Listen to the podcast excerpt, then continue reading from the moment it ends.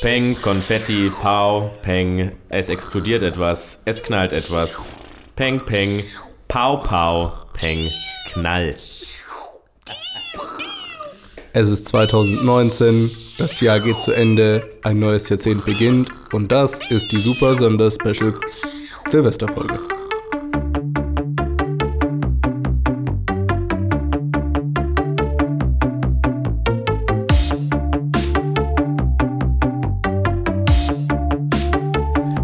Damit herzlich willkommen zu der explosiven Silvesterfolge. Mir gegenüber sitzt der wahnsinnig gut aussehende, in seinem glitzernden Cocktailkleid äh, sich präsentierende Henrik.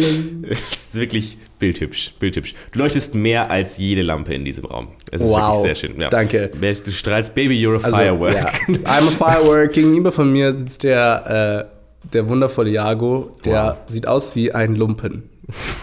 Danke. Ein schöner Lumpen. Ein schöner Lumpen. Also ich würde dich schon zum Putzen hernehmen. Also ich würde dich jetzt nicht als Crewlappen benutzen oder so. Aber ähm, ja, also für die Küchenarmaturen bist Ja. du. It's my favorite time of the year. Da putze ich mich raus. Ja, Will Mann. rausputzen wegen Lampen, Ja. Lappen und egal. Geil. Ähm, auf jeden Fall. Herzlich willkommen zu dieser Folge ähm, vom Podcast zur letzten Ausgabe in unserem Debütjahr. Und ähm, ja, wir wagen keinen Rückblick auf das, ähm, das trauen wir uns nicht, wir wagen das nicht. Nee. Ähm, sondern stattdessen sagen wir euch unsere Favorite Picks äh, von Brettspielen an Silvester. Warum passt das zusammen, Henrik? Was hat Silvester mit Brettspielen zu tun? Ja, zu Silvester fängt ja schon mal immer an damit, dass man irgendwas äh, gemeinsam isst, was so ein bisschen friemelig ist und was eigentlich auch nicht so wirklich satt macht, aber irgendwann hat man einfach keine Lust mehr. Q äh, Fondue oder Raclette. Beziehungsweise man klatscht sich einfach richtig, richtig, richtig viel Käse drauf und dann irgendwann stopft es halt auch genug. Oder es wird einem einfach schlecht vom ganzen Fett. Oder von den fünf Schnaps und drei Bier, die man währenddessen getrunken hat. Ist schon sehr dekadent. Es ist Ich schon ein bisschen dekadent. Also Eins wenn man dann nach, jeden Fall wegen dazu. Völlerei in die Hölle kommt, dann direkt nach Silvester. Also das ist... Ähm, Und nach Weihnachten, also gut, aber man hat dann ja eigentlich schon wieder so zwei, drei Tage Pause gemacht mit Essen. gut, das stimmt. Vielleicht sollte man mehr etablieren, dass man einfach so, keine Ahnung, vom 27. bis zum 30. einfach so Fasten macht und einfach nichts isst und Nee. sich dann Nee, wieder nee. komplett vollballert am Silvester. Ich kann dir auch sagen, warum.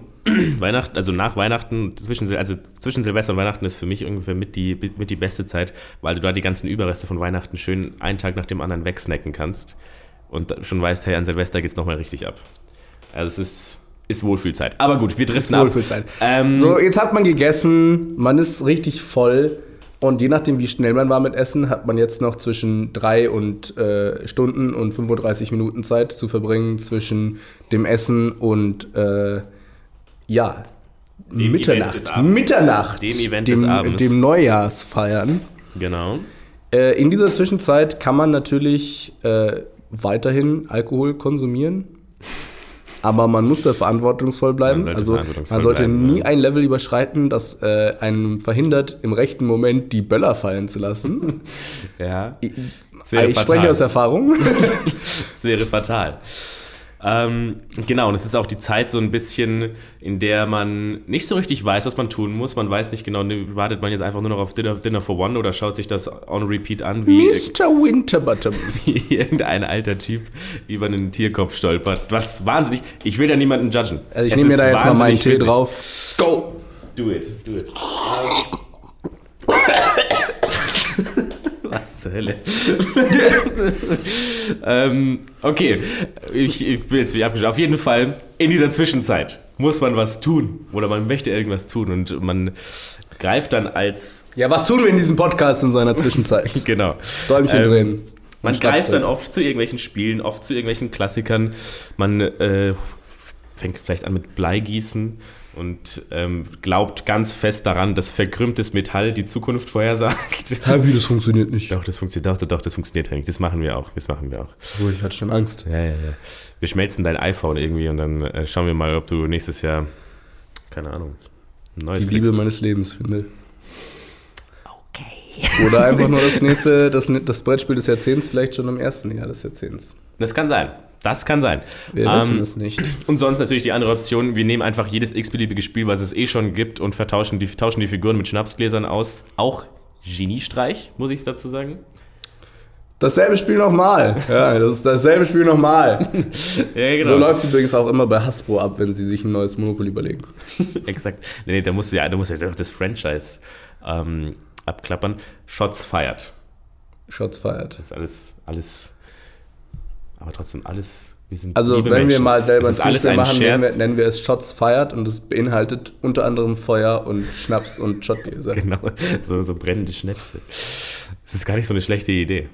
Ja, der kommt der Name schneiden wir Brandwein nochmal schneiden wir ganz raus, neue, schneiden neue wir raus, Idee. sonst klaut uns jemand die Idee, sag ich jetzt schon. Ähm, genau, aber nein, es gibt andere Optionen. Es gibt andere Optionen, die viel besser sind und sich super für diese, diesen Zeitraum eignen an Silvester. Die, die perfekten Silvesterspiele sozusagen.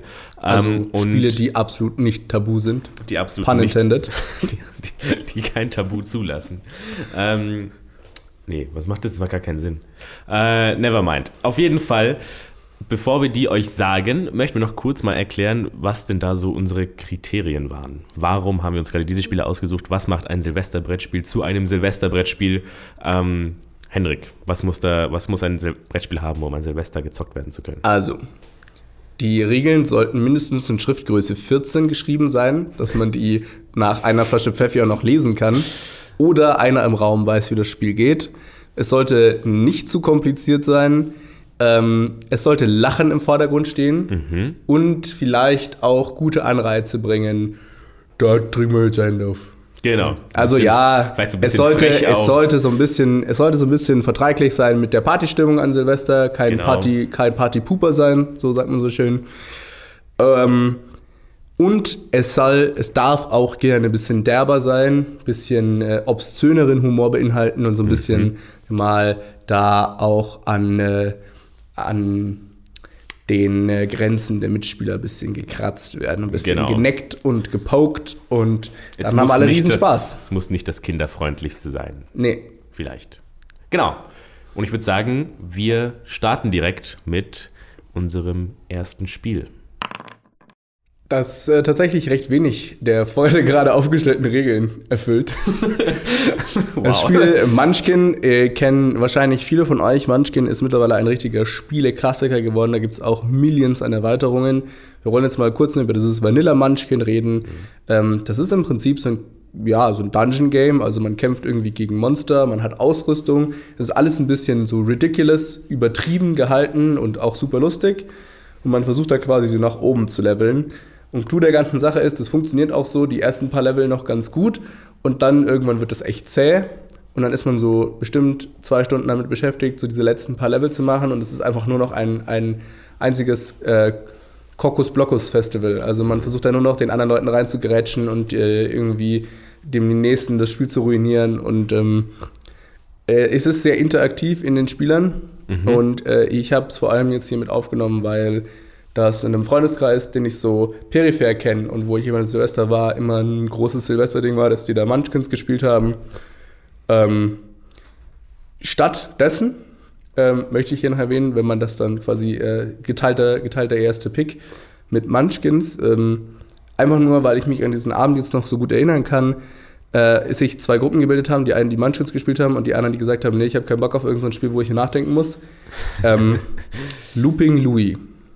Looping Ah. Louis und ähm, eine Flasche Pfeffi, das ist absolut genial. Und dazwischen macht ihr irgendwie so Runden, dass man das blind machen muss. Also das kann man dann beliebig erweitern. Und wirklich, also Looping Louis kann man auch spielen, bis einer vom Tisch fällt. Okay. Das darf da eigentlich nicht fehlen. also ich muss dazu sagen, das Spiel Munchkin, ähm, ich habe auch nur davon gehört, ich habe es tatsächlich selber noch nie gespielt. Da bin ich, sage ich, also shame on me, also es ist, glaube ich, recht bekannt und ähm, sollte man auf jeden Fall mal gespielt haben. Ähm, genau, zu Looping Louis sei gesagt, ähm, ich glaube, Looping Louis steht da synonym für jegliches Spiel aus der eher, sag ich mal, Kinderbrettspielabteilung, das missbraucht wird für jegliche Form von Trinkspiel. Ja? Also Looping Louis ist, glaube ich, so das, das Paradebeispiel für, wir nehmen ein Spiel für Sechsjährige und machen es zu einem Trinkspiel. Naja, ab einem Eiskalt. gewissen Grad ist man ja irgendwie wieder sechs. Ja. Zumindest von den motorischen Fähigkeiten. Okay. Bei Also, manchen schneller, bei manchen nicht. Henrik, wie viele Raketen Diesmal bewerten wir in Raketen. Wir bewerten Raketen. Wie viele Raketen gebe ich Munchkins? Wie viele Raketen gibst du Munchkins? Munchkins würde ich Munchkins? leider nur drei von fünf Raketen geben. Mhm. Äh, es ist ein guter Zeitvertreib, wenn man eine Gruppe hat, die das Spiel kennt. Äh, macht super viel Spaß, wenn die Leute auch Bock drauf haben. Äh, ich sage mal, es verbrennt viel Zeit es ist, äh, und ähm, es pflegt immer noch einen Anspruch, auch ein wirklich vollwertiges, gutes Spiel zu sein. Aber ja, es ist meiner Meinung nach vielleicht ein bisschen zu kompliziert und äh, das letzte Mal, als wir es dann um 3 Uhr morgens gespielt haben, bin ich eingeschlafen, während wir es gespielt haben. Okay, also ich enthalte mich da der Wertung, aber klingt auf jeden Fall nach etwas, wo man aufpassen sollte, in dem Sinne, dass man schaut, okay, ist es denn die passende Gruppe dafür, Richtig. die da immer noch mitdenken kann. Looping Louis äh, an der Stelle kriegt 5 von 5 Silvester-Raketen. Kriegt 10 weil es ein Riesenspaß ist und das sich quasi infinitär ausbauen lässt mit eigenen Hausregeln und komplett ridiculous neuen Challenges, die man dann da machen kann. Allerdings limitiert an vier Personen, richtig? Kannst ja nicht zu Ist egal. Ist egal. äh, ähm, wenn man acht Personen hat, dann kauft man einfach noch ein zweites Looping Louis. True. Oder man spielt in Zweierteams und man, jeder muss dann unabhängig voneinander klatschen oder so. Also da gibt's. Also zu acht spielen und dann immer in Zweierteams und immer einer muss die Augen zu haben und der andere muss sagen, ja, du musst jetzt dann hauen. Das ist auch super cool. Okay. Gut, dann würde ich sagen, gehen wir weiter zum nächsten Spiel. Das nächste Spiel ist Red Flags. Äh, ein Spiel, was ich sehr, sehr spaßig finde tatsächlich, denn es ist in meinen Augen irgendwie so eine richtig coole Version von ähm, Cards Against Humanity wenn man da den Vergleich ziehen kann. Ähm, um was geht es dabei? Und zwar, es geht um Dates. Es geht darum, jeder bekommt ein Set an Handkarten. Und darunter sind weiße Karten und rote Karten. Weiße Karten sind eher positiv orientiert, ja, die machen quasi ein Date schön. Und rote Karten, das sind eher Inputs in einem Date, die das so ein bisschen madig machen. Ja, da kannst du deine, da kannst du gerade deine, gleich deine Lieblingsroten Karten kannst du gleich mal aufzählen. Ähm, aber was dann am Ende des Ziels des Spiels ist quasi, dass man reihum für jeden versucht, ähm, also angenommen, wir sind jetzt zu fünft, ja, und jetzt ist eine Person dran, dann muss jeder der anderen vier das perfekte Date zusammenstellen für diese Person. Ja, Ja. und das besteht dann eben aus erstmal zwei weißen Karten. Dann ist es aber so, dass jeder, also dass, dass man seinem Banknachbarn, also seinem Nachbarn zur Linken, dann noch eine seiner roten Karten geben kann, um ihm das Leben schwer zu machen. Sodass am Ende jeder zwei Karten, zwei weiße Karten hat und eine rote und sprich zwei positive Effekte und einen Effekt, der eher so ein bisschen negativ ist im, im, äh, beim Dating. Und die Person, um die es dann eben geht, muss ich dann auch suchen, hey, welches Date würde sie dann am ehesten vorziehen? So ähnlich wie bei Cards Against Humanity eben, wo man sagen muss, hey, was findest du denn am lustigsten? Aber da ist es eben nochmal ein bisschen spannender, weil es um Dating geht. Und, Und, jetzt, man Roleplay mit reinbringen und kann. man muss Roleplay mit rein. Denn genau. nach und nach ähm, äh, in der Runde muss jetzt jeder ja sein Date vorstellen und schmackhaft machen und dabei so gut wie möglich sagen, warum seine Red Flag eigentlich gar nicht so red ist. Und das kann man auf verschiedene Weisen machen. Man kann da diese Third-Person-Role einnehmen. Das heißt, man redet über diese imaginäre Person als Date. Oder man spielt tatsächlich selber das Date. Ich bin natürlich als äh, ein großer Fan der zweiten Variante. Ich spiele dann immer super gern mein Date. Und ähm, wenn man seine Red Flag ein bisschen lustig rüberbringt, dann hat auch jeder was zu lachen. Mhm. Man muss quasi sein, sein Date pitchen, Ein Date, du sozusagen. musst dein Date pitchen, richtig. Und ähm, das solltest du auch gut machen. Und diese roten Karten, die können natürlich auch fies sein. Also das geht von äh, smells literally like your father über is literally dead Ja. hin zu ähm, äh, ja, trägt Kleidung, die nur aus Menschenhaaren gemacht wird oder Gottes Willen. Ja. Also allerhand Kann nur- ekliges Zeug. Ja. kann nur in Memes reden. Das sehe ich eigentlich als rote Karte, aber ja, ja, kann nur in Memes reden. Depends. Während Ähm, die weißen Karten halt lauter tolle Sachen so, der ist unglaublich hübsch oder owns your favorite, favorite sports team Genau. oder ähm, laughs about every of your jokes. Lauter solche Sachen. Genau. Und ein wahnsinnig spaßiges Spiel und bietet eben nochmal so ein bisschen eine weitere Ebene zu diesem Konzept, wo man eben einem, einer anderen Person etwas schmackhaft machen soll. Einfach weil man sich auch ein bisschen reindenken muss, hey, was mag denn diese Person bei Dates? Ist es eine Person, die nicht so viel reden möchte und eher irgendwie ins Kino geht oder so? Oder ist es eine Person, die ähm, unbedingt ein Picknick machen will, etc. pp. Und da sich reinzudenken und dann natürlich dieser riesige Spaßfaktor mit diesen Red Flags ähm, ist wahnsinnig gut. Und ein wahnsinnig gutes, auch simpel zu verstehendes äh, Partyspiel. Absolut. Also äh, generell finde ich diese Judging Games, ich würde sie immer so Judging Games nennen, also Okay. Cards Against Humanity, What Do You Meme, äh, Red Flags äh, und vielleicht auch so, so ein bisschen, wenn man da schaut, wo vielleicht so Judging Games herkommen, Apples to Apples als amerikanischer Klassiker, der schon seit vielen Jahren dort äh, zu Thank- Thank- Thanksgiving immer viel gespielt wird. Mhm. Ähm, die passen immer super rein. Ähm, ich würde jetzt mal mit meiner Bewertung noch anfangen. Ich würde dem Ganzen nämlich vier von fünf Schneeflocken geben. Denn es gibt halt keine richtige, also es gibt ja wirklich am Ende nicht so einen klaren Gewinner. Man spielt einfach so lange, bis man keinen Bock mehr hat.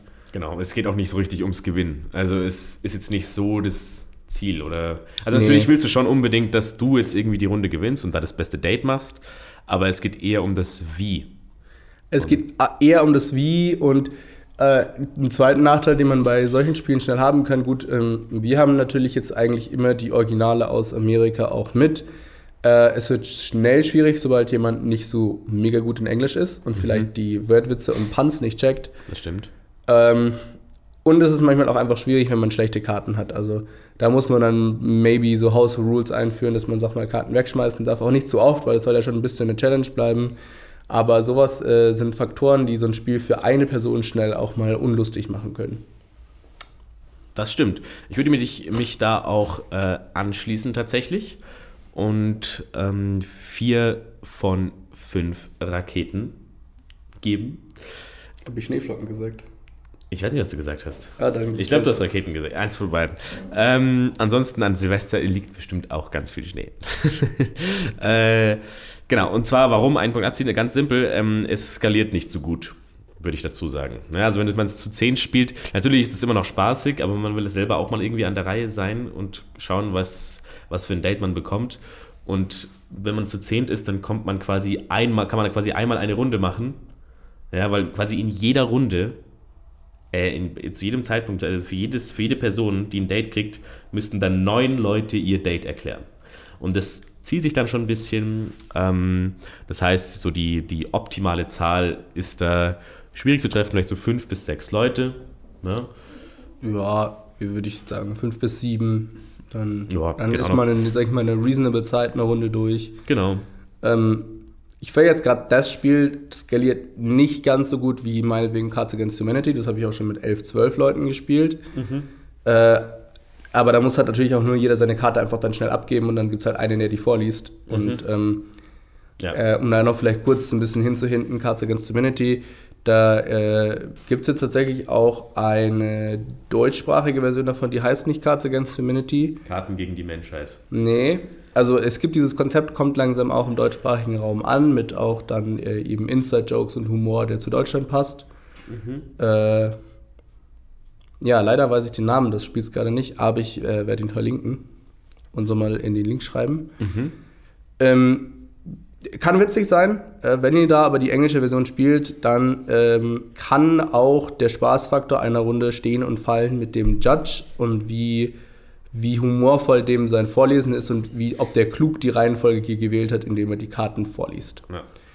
Ähm, deshalb, wenn ihr euch nach solchen Spielen umschaut, äh, wir glaub, machen da auch nochmal eine eigene Folge drüber, wo wir ein bisschen tiefer drauf eingehen, aber ist so mein Best Bet momentan What Do You Meme, weil Memes sind viel allgemein verständlicher als die schwarzen Karten bei Cards Against Humanity.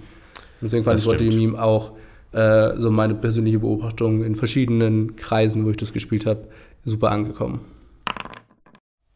Alles klar. Dann gehen wir jetzt weiter zu Spiel Nummer 3 und unserem vielleicht sogar Favorite Pick für Silvester. Absolut. Und das ist das Spiel Sag's mir. Henrik, sag's mir. Was, Ja, sag's mir, Jago. was sagst du's mir? Sag du es mir. was ist das? Sag's mir ist ein äh, Spiel, wo man in zwei Teams oder man kann auch mehrere Teams bilden, aber äh, ja, es ist jetzt mit zwei Teams gespielt, Genau. gegeneinander spielt und das Ganze funktioniert wie folgt: Es gibt einen Pool an Karten mit äh, Wörtern drauf zu einem bestimmten Thema. Also es gibt zum Beispiel, sag's mir Personen oder sag's mir Filme. Mhm. Ähm, äh, für die weitere, ähm, das weitere Beispiel werde ich bei Personen bleiben. Und dann wählt ihr quasi 40 Personenkarten aus und da ist dann sowas wie Harpe Kerkeling oder Angela Merkel oder weiß nicht, Personen des öffentlichen Lebens. Personen des öffentlichen Lebens drauf. Und ähm, das ganze Spiel erstreckt sich über drei Runden und das Interessante ist, diese 40 Karten bleiben immer über diese drei Runden persistent. Ja. Das heißt, wesentlicher Faktor des Spiels ist, dass man irgendwann relativ gut weiß, welche 40 Personen sind gerade im Umlauf und das ist auch sehr wichtig, damit dieses Spiel funktioniert. Nämlich ist es dann so, in der ersten Runde ist es quasi so wie Tabu, also man darf den erklären, aber nur ähm, den Namen nicht sagen natürlich. Ja. Und ähm, dann ist auch klar, ähm, welche Namen sind im Spiel. In der zweiten Runde darf man dann schon nur noch ein einziges Wort sagen, um den zu beschreiben. Das Genau. heißt, hier muss man dann vielleicht schon auf Memes, die in der ersten Runde entstanden sind, referenzieren. Ja. In der dritten Runde äh, macht man das gleiche dann aber nur noch mit Pantomime und Geräuschen. Das heißt, da muss man dann absolut auf Memes eingehen, die davor entstanden sind. Und das ist das Lustige, diese kleine interne Meme-Kultur und Dynamik, die sich in jedem Team entwickeln muss, damit man dieses Spiel gut schaffen kann. Das ist die Perfektion des Begriffs Running Gag und irgendwie verpackt in einem Spiel.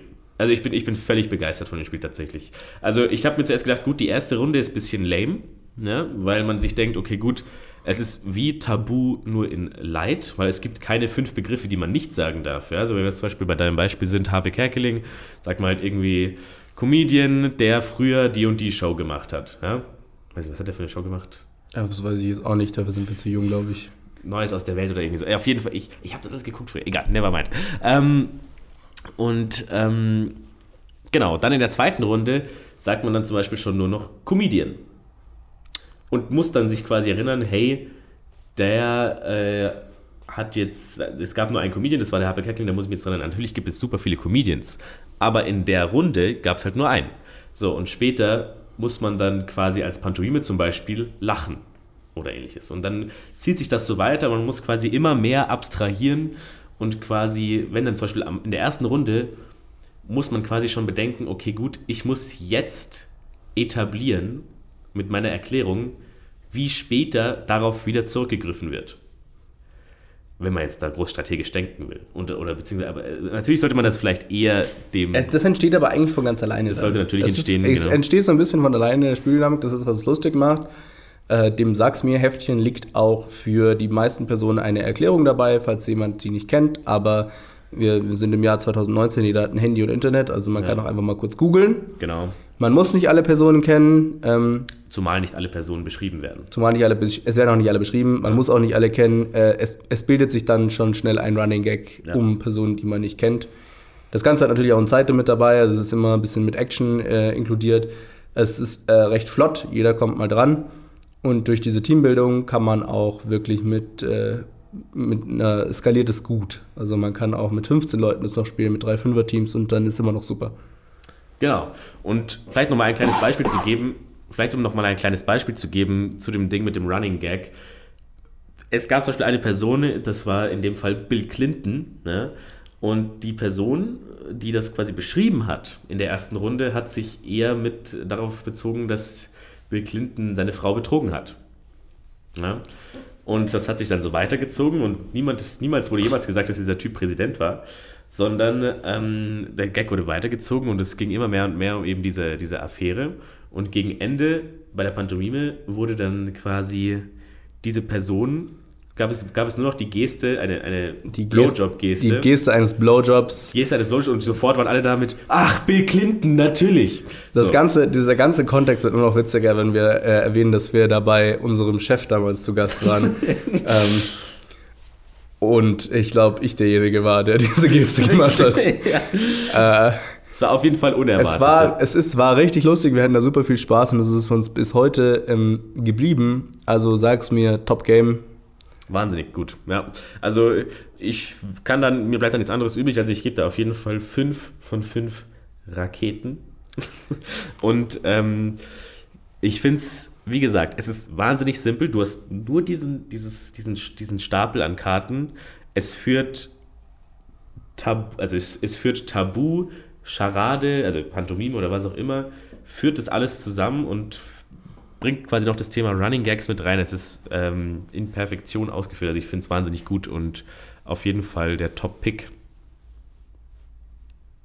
Absolut. Also ich gebe dem natürlich auch 5 von 5 Silvesterraketen. Ich hatte einen Riesenspaß dabei.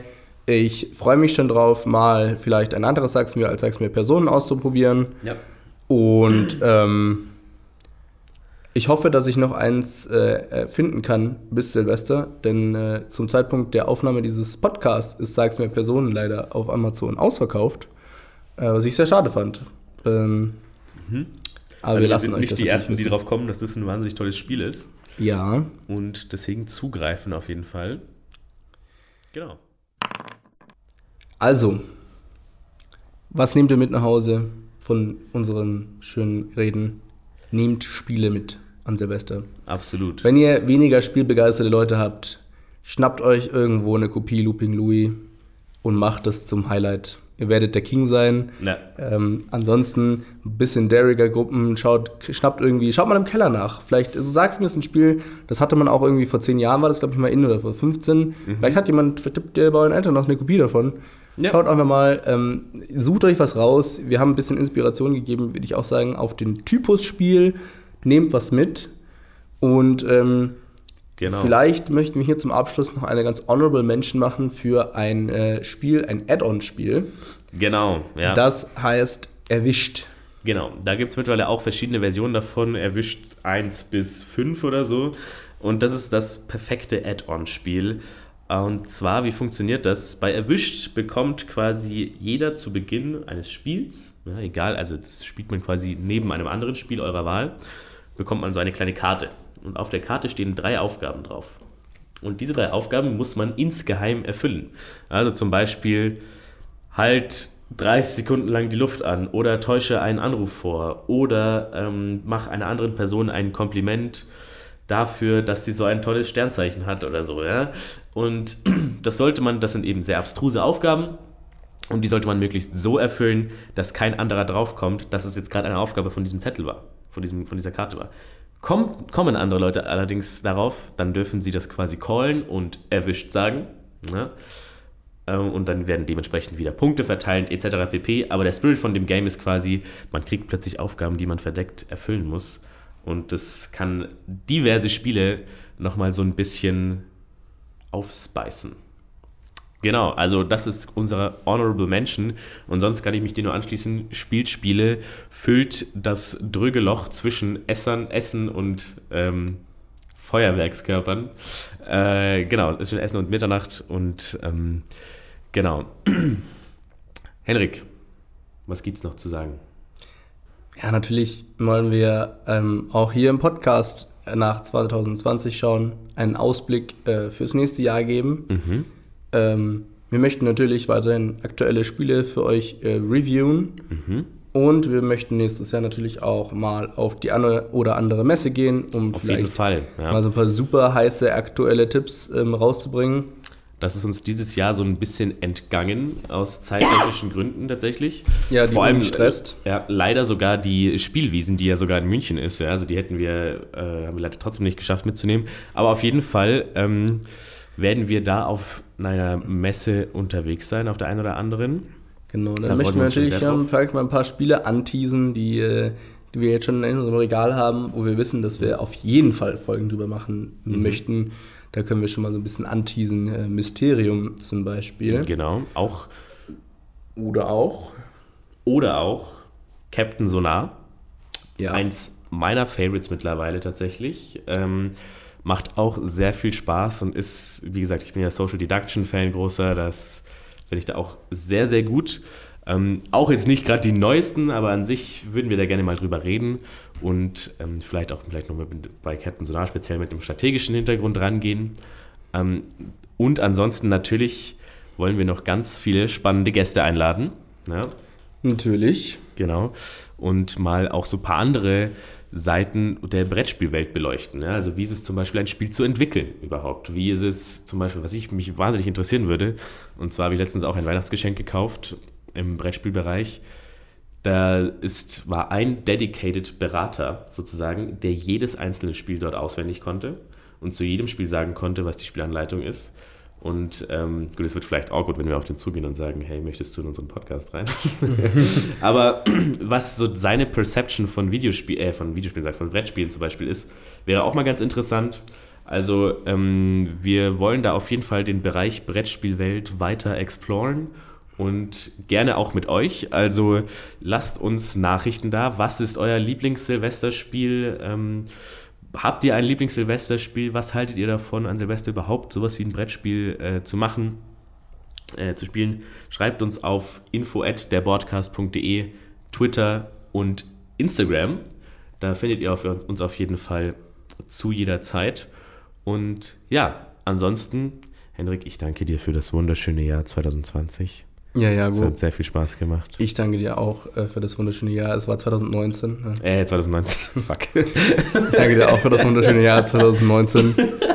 Das Debütjahr des Podcasts. Genau, ja. Wir schauen nach vorne, wir, wir schauen nach 2020 vorne. und wir hoffen, dass auch 2020 ein tolles Podcastjahr wird mit tollen Zuhörern wie euch. Genau. Vielen lieben Dank fürs Zuhören. Bis zum nächsten Jahr und einen guten Rutsch.